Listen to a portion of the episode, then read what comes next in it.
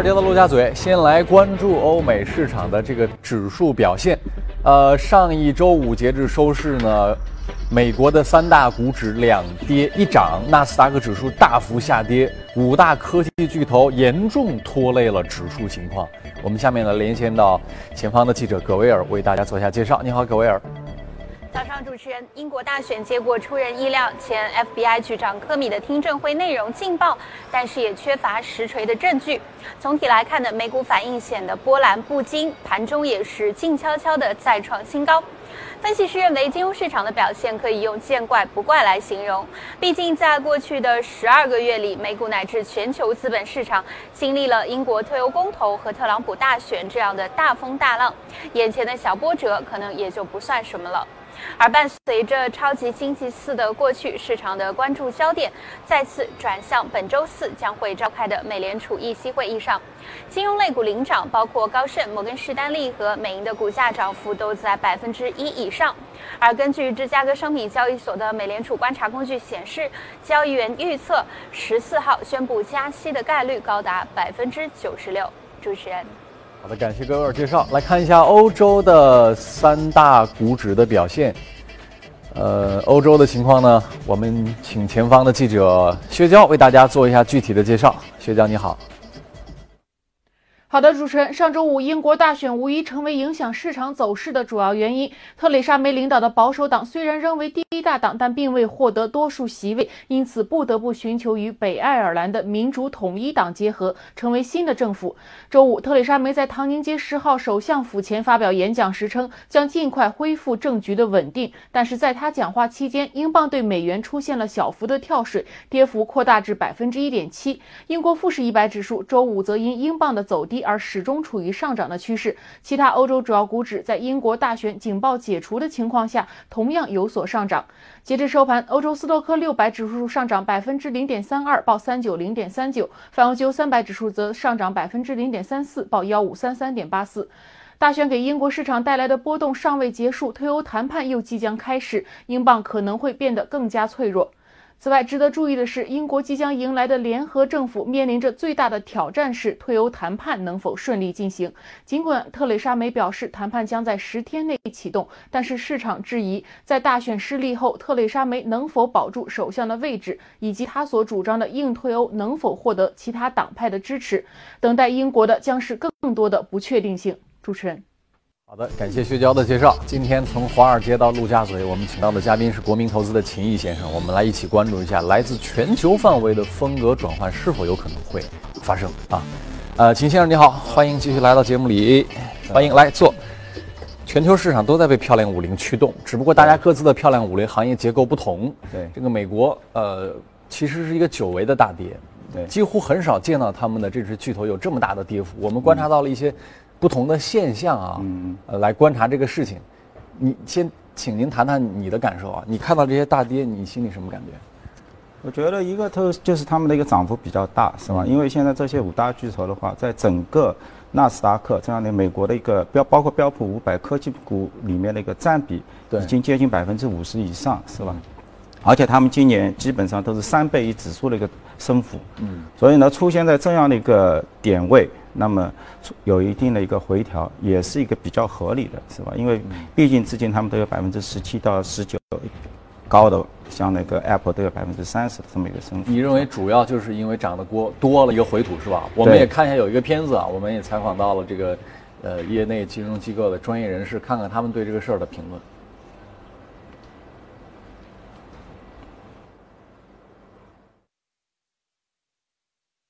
banks have really been beaten down over the past few months. So I think you're seeing actually a sector rotation. So I think you, you're seeing people move out of the leaders, which really have been some of the consumer discretionary when you think about Netflix and Amazon, as well as technology. So they're selling a lot of their gains.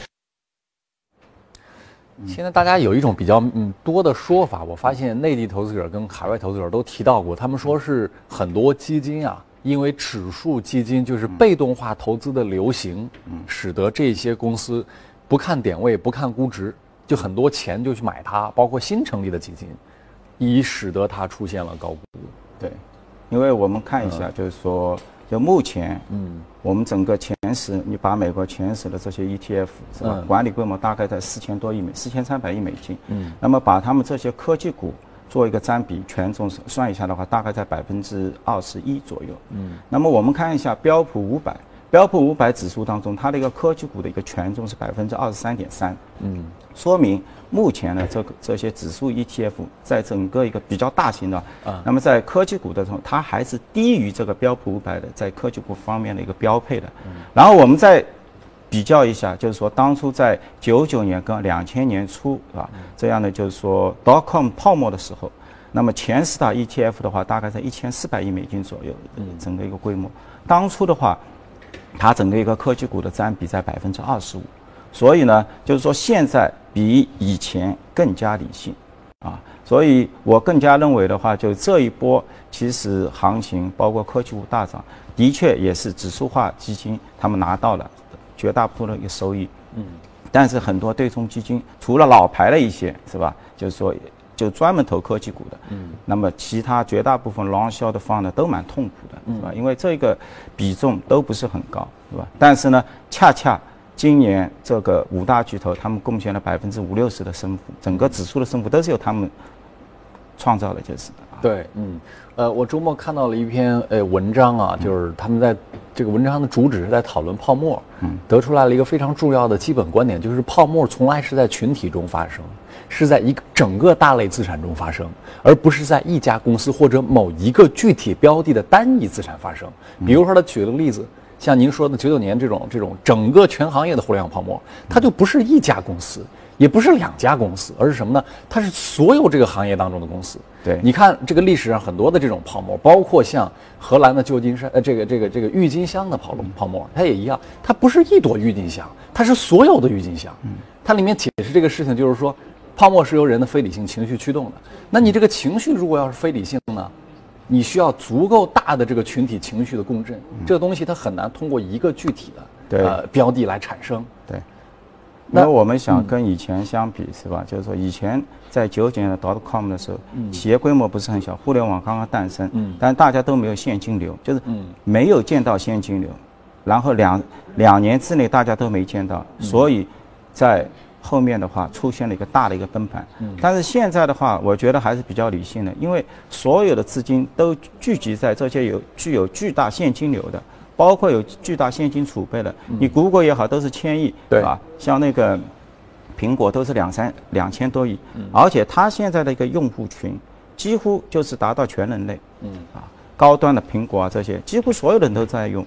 那在跟九九年以前的话，只是局限在一个那时候刚刚出来的话，是一个电脑端的这样的一个 case 是完全不同的，就是，是吧？而且呢，就是说现在刚刚您说的，就是说在九九年的时候，大家什么跟它沾边我就涨，嗯，现在完全不同了。现在这个科技股的涨，它是非常有选择性的，是吧？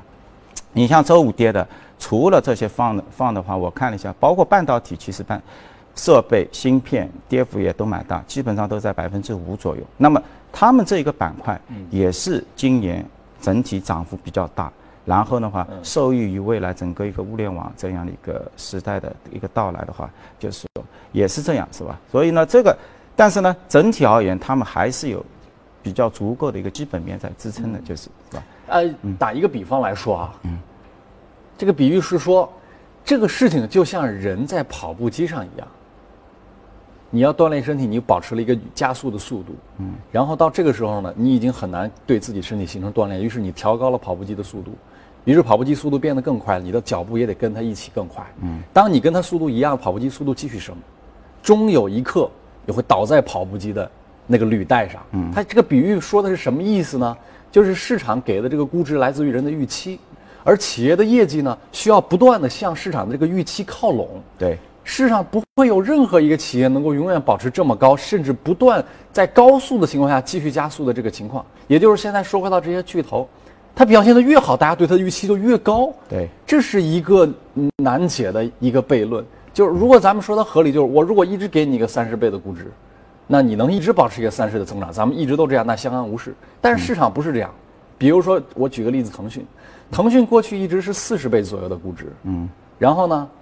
呃，它的增长也是在四十左右，嗯，但现在呢，比如说它慢慢它的增长来到了百分之五十左右，那它的它的估值水平可能就要超过五十。嗯，那它未来是不是还能继续加速在现有的这个体量上？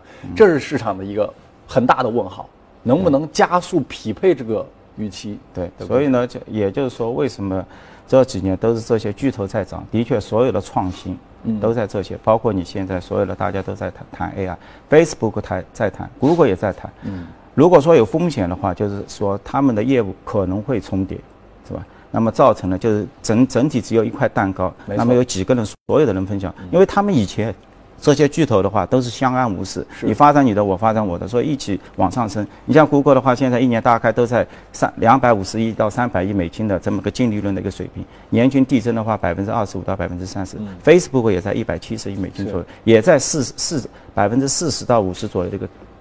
递增是吧？所以呢，整体他们都在三十到三十五倍 PE 的这样的一个水平，似乎看起来没事。然后呢，不断的大家给给到有一些新的一些更大的一些市场，比如说我们现在的一个无人车是吧？无人车的话肯定是上万亿美金的这么一个概念是吧？那么很有可能就是现有的话，可能就是 Google 或者其他几家这么分享了是吧？那么不可能有会有其他人是吧？嗯，所以呢，我觉得，当然我们还再回过头去看一看，就是说，就是说周五那波下跌，对，是吧？就是说市场其实整体我觉得是比较平静的。为什么呢？就是说你有一个很重要的指标就是 VIX，是，嗯，VIX 我看了一下，基本上没有动。你你的动静那么大，但是它只有百分之一左右的一个增幅，是不是也从一个角度说明了美股跟内地市场有相似之处？大多数人没买这些东西，所以他情绪他一点儿不。这呢里面呢也可以说明，就是说可能资金是板块在轮动。刚刚那个节目里面也说到了，是吧？因为我们看到，在周五的话，银行股是上涨的，包括能源板块，是吧？包括就是说后面的一些健康护理百分之零点六，其他。能源跟银行的话都在百分之二，那么他们的一个升幅是有效的抵抗了这个纳斯达克的下跌。那大概是有这么一个统计，就是说你现在五大巨头你要下跌百分之十，那需要整个银行板块从上升百分之六，啊，说明呢，当然也是说。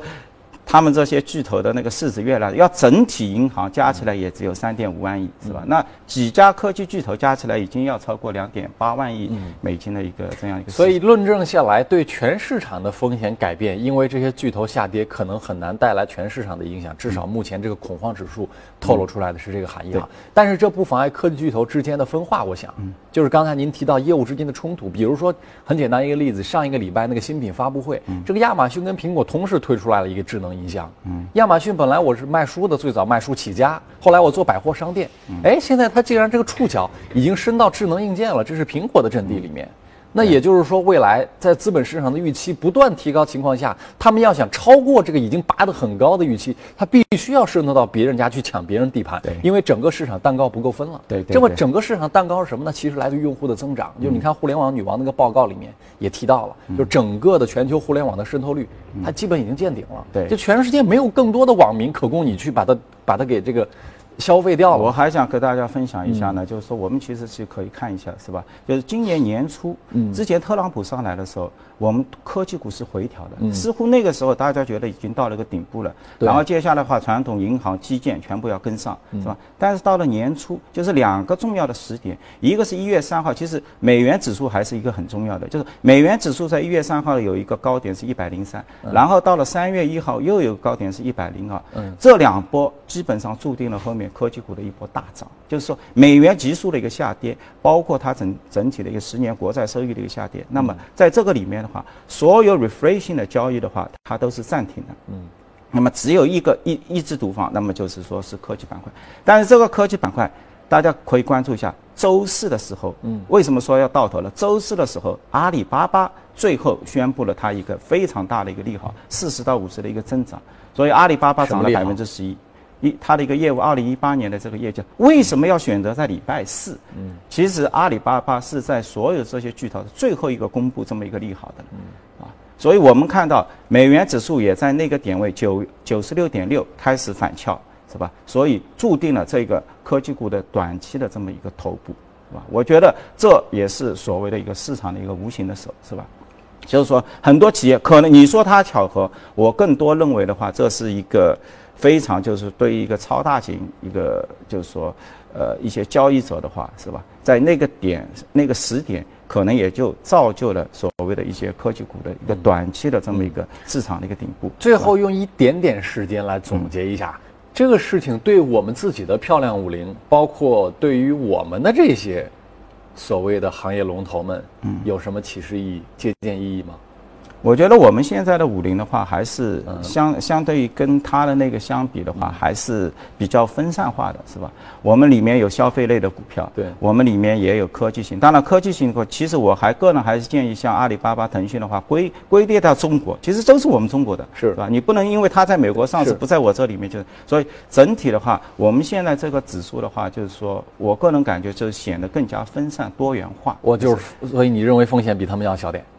呃，我个人感觉是这样。对，好，呃，走一步看一步啊。这一块儿先跟各位分享到这里，我们进一下今天的这个移动美股榜，来看一下，榜上有行业基础材料、金融、工业品、健康、医疗和联合企业，这是行业的排行榜。呃，具体的公司来讲呢，医学研究、大型工程、百货店、货运和房地产信托，涨幅在也呃百分之九左右。呃，这是一个呃瑞慈房地产信托基金是吧？这家公司其实它做的是一个数据中心，是吧？美国有很多，像之前有一个一家公司叫 Equinix，是吧？它也是做这个数据库中心的。那么就是建造大量的一个地产，然后的话把服务器放在里面，最后的话把租用这些服务器给就大型的这些科技公司，包括那它的具体它的资产当中到底是那个呃房子？它房子加的还是房子加都有，这这些都有。当然，你要提供一个数据中心的话，你一定要有个设备，你要有个电力。电力，因为我们知道里面主要都是用电，是吧？所以这又给我们多了一个选项。房子有可能是用来炒的，也有可能是用来住的。当然，现在政策提倡着你来住，不要炒啊。啊，对，这给我们一个多的选项，就是哎，我们上次节目也说的，对，工业化包括仓储，其实它表现仓储都都不错。包括这个，因为你所有的你看一下这个云计算，是吧？云计算的话，整个在二零一七年按照一季度出来的一个年化，你去看一下，第一名其实排在是 Microsoft，是吧？微软第二。名才是 Amazon 是吧？是第三是那个 IBM，后面两家我们大家都知道，一个是 Oracle，一个是甲骨文，是吧？也都是这些科技巨头。基本上这些的话是占据了，按照年化，现在这个云端的这个收入已经达到四百亿美金，是吧？然后呢，他们在这个上面的一个投入，Capex。那么也要接近两百五十亿，所以呢，两百五十亿美金的话，那这些所谓的一个投入的话，就是 OK，我去购买服务，我去购买这些提供这些数据中心的这些公司，是吧？所以呢，Equinix，你看它过去这个五年，从一二年到这个二零一七年，整体股价的话是翻了三倍，然后的话呢，它的一个年回报要接近百分之二十五，它是远远超过标普的百分之十几的一个就是一个涨幅，说明了这个 REITs 这一颗。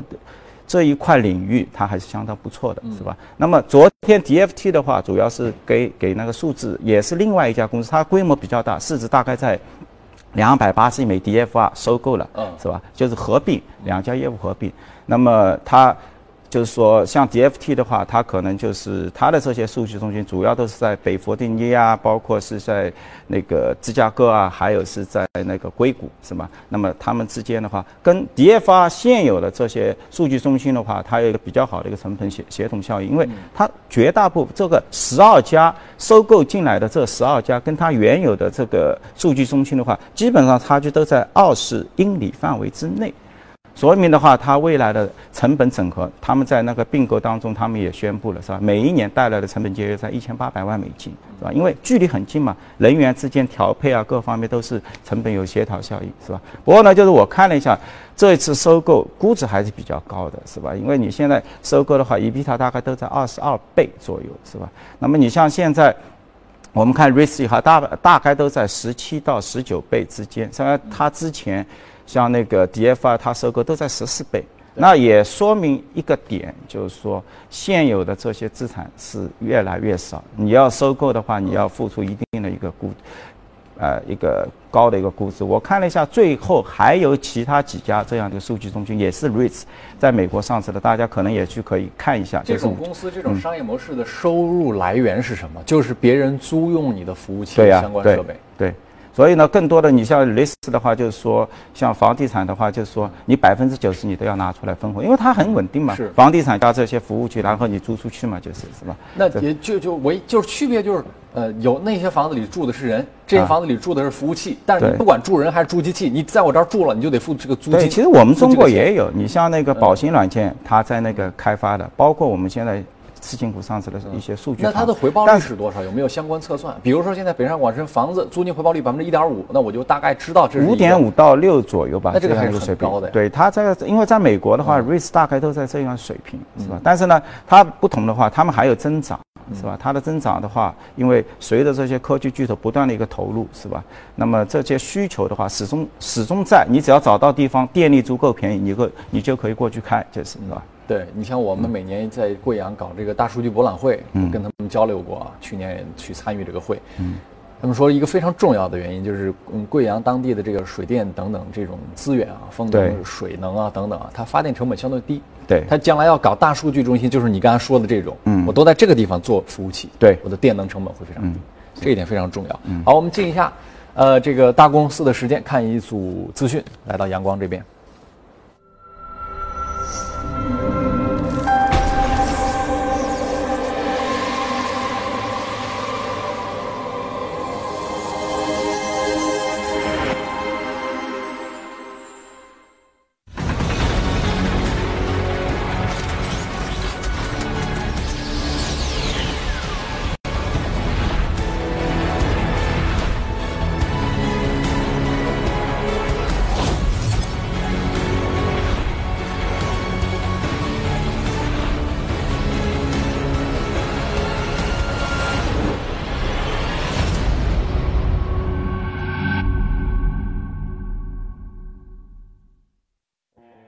两拨千金，轻松学财经，闻所未闻的财经视角，劲爆眼球的经济知识，喜欢益智类的大侠们可以实时互动答题，同步一起嗨。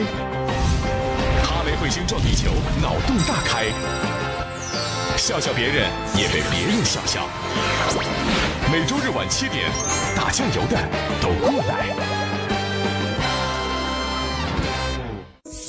一财 Global 从上海辐射全球，让世界关注中国。二零一六年八月三十一日，一财 Global 正式起航，与彭博新闻社、推特、猎豹移动、Newsmaster、News Republic 等媒体终端达成战略合作，助力上海构建全球金融中心。一财 Global。接着来关注一组最新的欧美公司资讯。花旗集团股价在美股市场上周五的交易当中大幅度上涨了百分之二点一，这创下八年半以来的一个新高。原因呢是瑞士银行集团上调了对他们股票的一个评级，称其认为此前看空该股的假设的情境，实际发生的可能性已经有所下降。瑞士银行集团的分析师马丁内斯发布的研究报告说，将花旗集团的股票评级从卖出上调到了中性，同时呢，还将其目标股价从五十八美元上调到六十四美元，与该股当前的价位相比低了百分之零一左右。近日，知名的做空机构香橼预计说，英伟达股价呀将跌回一百三十美元。该机构说，近期英伟达的上涨是因为疯狂的赌场行为而导致的。香橼表示说，英伟达呢是一家伟大的公司，但是估值过高，交易员们在英伟达的股价上丧失了自制力。股价表现方面，过去一个月，英伟达股价一度大涨百分之五十九。上周五的报告发布之后呢，英伟达盘中就下跌超过百分之十，最终收跌百分之六点五，报收在了一百四十九点六零美元。对于越来越丰富的支付的场景，苹果连续公布了两项关于支付的新规定。首先，苹果将会推出 iOS 个人转账业务，同时正式规定在虚拟货币打赏当中要抽成三成。苹果在今年秋季推出了 iOS 个人转账业务，不过用户如果在转账过程当中使用的是信用卡呢，需要付额外的百分之三的一个手续费。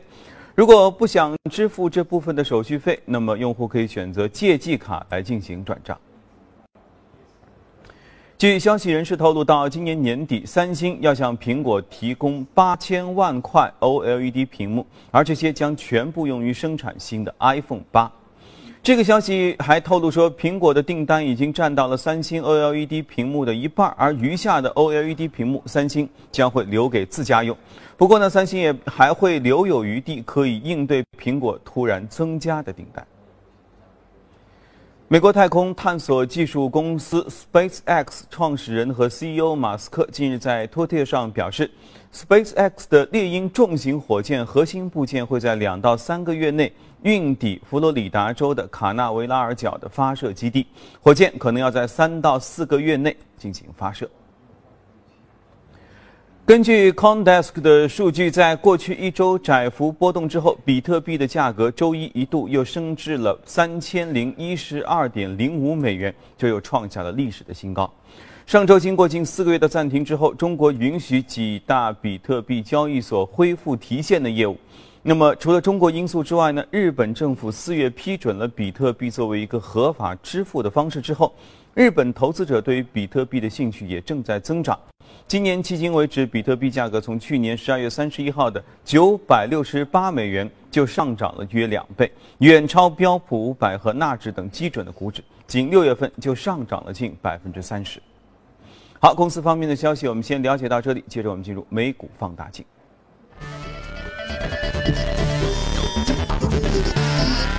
说到这个比特币啊，我看了一条新闻，说。呃，中国大妈据说又转战到比特币市场了，也不知道是真是假。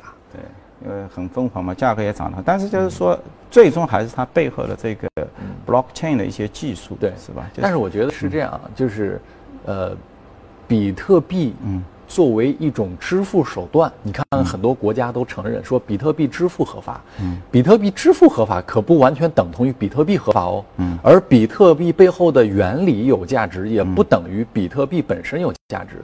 区块链当然很有价值，区块链它是一个这个去中心化的一套运算的方式，它它把你的里面的数据分布式，它不需要一个服务器，你不是存在一个具体的服务器上，你是存在全网当中。嗯。呃，那它这个技术相对安全，又能保证这个数据。那当然，这个技术是有价值的。包括你这个不仅可以存你的财务的数据，你也可以存别的数据嘛。对。但是它不代表比特币本身，就是大家认为比特币就等于区块链这两个东西。对。区块链，区块链很多做区块链相关的技术公司，它不是做比特币的公司。我们更多关注就是它一些，就是说大规模的一些应用，是吧？接下来我们第一个关注点可能就是澳大利亚交易所，嗯，啊，因为它在去年一六年的时候，六月份的时候宣布，在今年。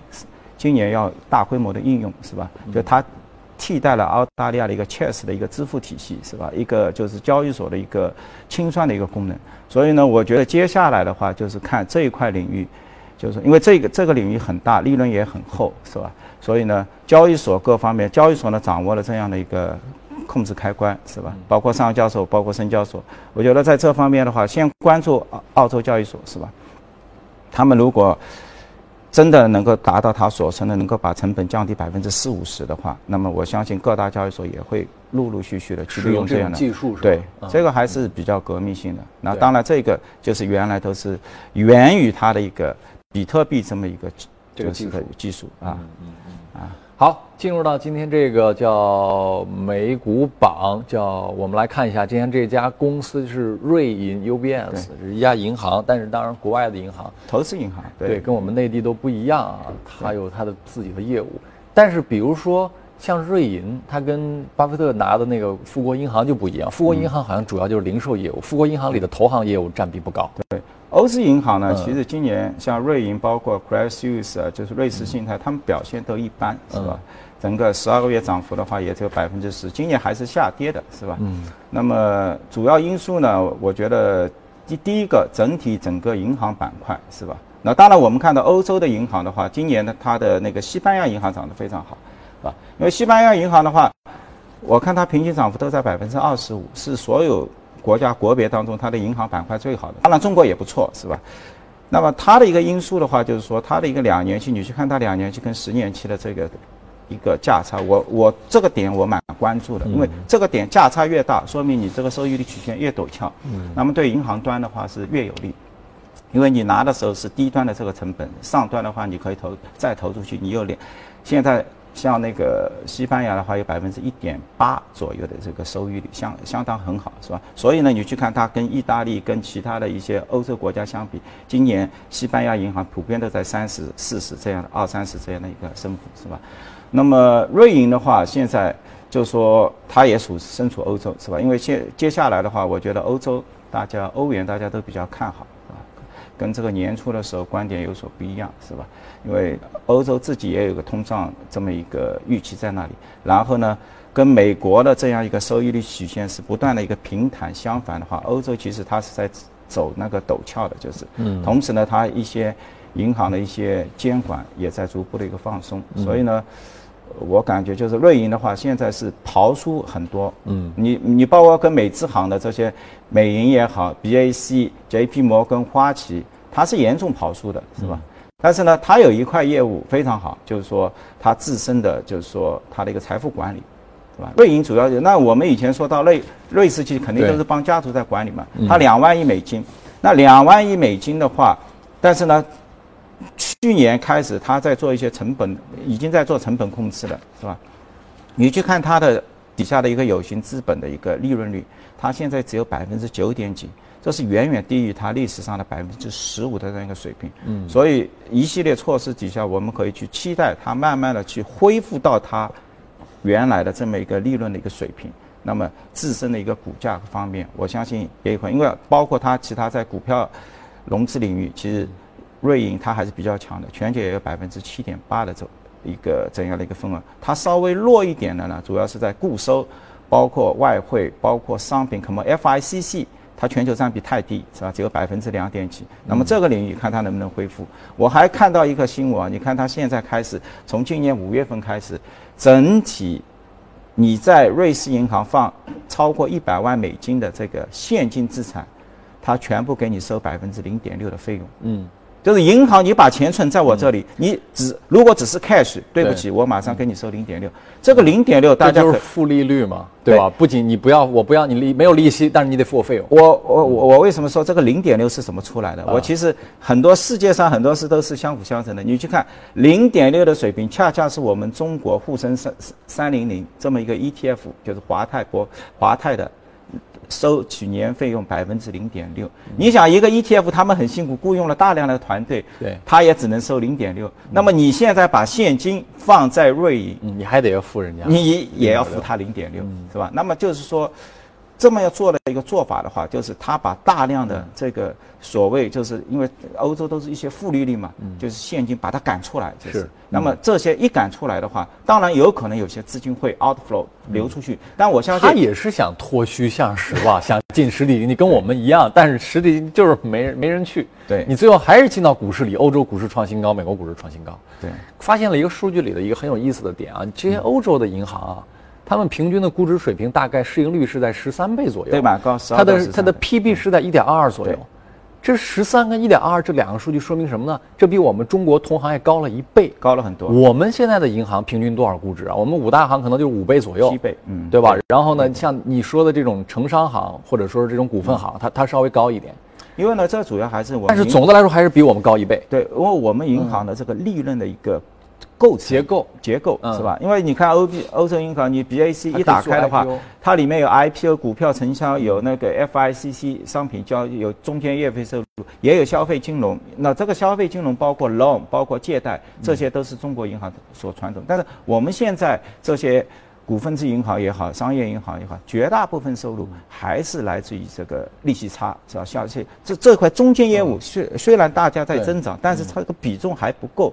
那么，所以在最终我们在进行一个估值的时候，它可以认为你这个不良不良资产率或者各方面你的计提是不是偏低或者怎么样，是吧？大家会在这个领域，如果是完全信贷的质量非常好的话，那你现在五到六倍就是送钱给你了。你这个，因为它还是最终会回复到你刚刚所说的欧洲的，因为欧洲现在银行业平均都是在十一到十二倍之间。呃，对，你说的是，他们都是混业经营，我们是就是分业经营，我们是就搞银行业务，他们可以搞这个证券业务啊，是有一个区别。所以因为这种区别，所以他们的增长更高。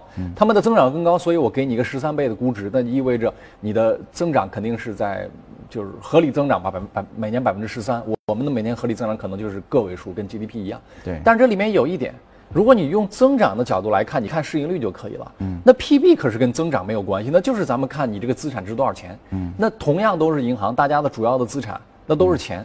嗯，那所以对于一个净资产的定价，人家可以给到百分之二十的溢价，一点二二，对吧？嗯对我们是一个百分之四十的折价，我们很多银行给的零点六倍的跌 PB，破低，这个是跟分业跟跟混业无关的，就是你的你的资产到底应该是溢价还是折价？嗯，我们现在是不是有点儿相比人家百分之二十溢价，我们折折百分之三十到四十，折的是不是有点多？虽然存在坏账问题，嗯，但是折这么多是不是有点多？呃，我感觉的话，就是说，的确，因为现在正嗯处在一个信贷的一个紧缩的一个期期间，我觉得大型的一些股份制，就是国有国有大银行呢不应该，因为它获取 cash 的一个资金的一个成本，它相对来还是比较低的。当然，你如果是比较一下，如果它的资金很多都是从同业去获取的话，这些小的这些城商行各方面的话，有可能它应该是有一定的一个折价。当然，它可能是受制于股本小啊，或者它的一个增速更快。更高或者怎么样是吧？但我总体感觉，造成你现在一个 PB 过低的话，还是应该跟你的这个业务的一个结构有关系，因为因为 P 账 PB PB 最终其实跟 ROE 也是啊，当然这个是相通的，是的是的就是 ROE 里面的话，就是你的这个利润的一个构成，最终决定了这个 P 跟 B 的之间的一个比值。如果你是一个烂资产，你是一个不赚钱的资产，我就要折价去买你的资产。你的 ROE 高，你能赚很多钱，那我就愿意用超过一的溢价去买。对你轻资产嘛，对你越是轻资产的话，你的 PB 越高嘛。很多软件公司你 PB 都可以达到百分，又可以达到九到十嘛，就是这样。它不需要不需要资产嘛，就是啊。嗯，对，嗯，好，这一段跟秦先生讨论到这儿，我们进行。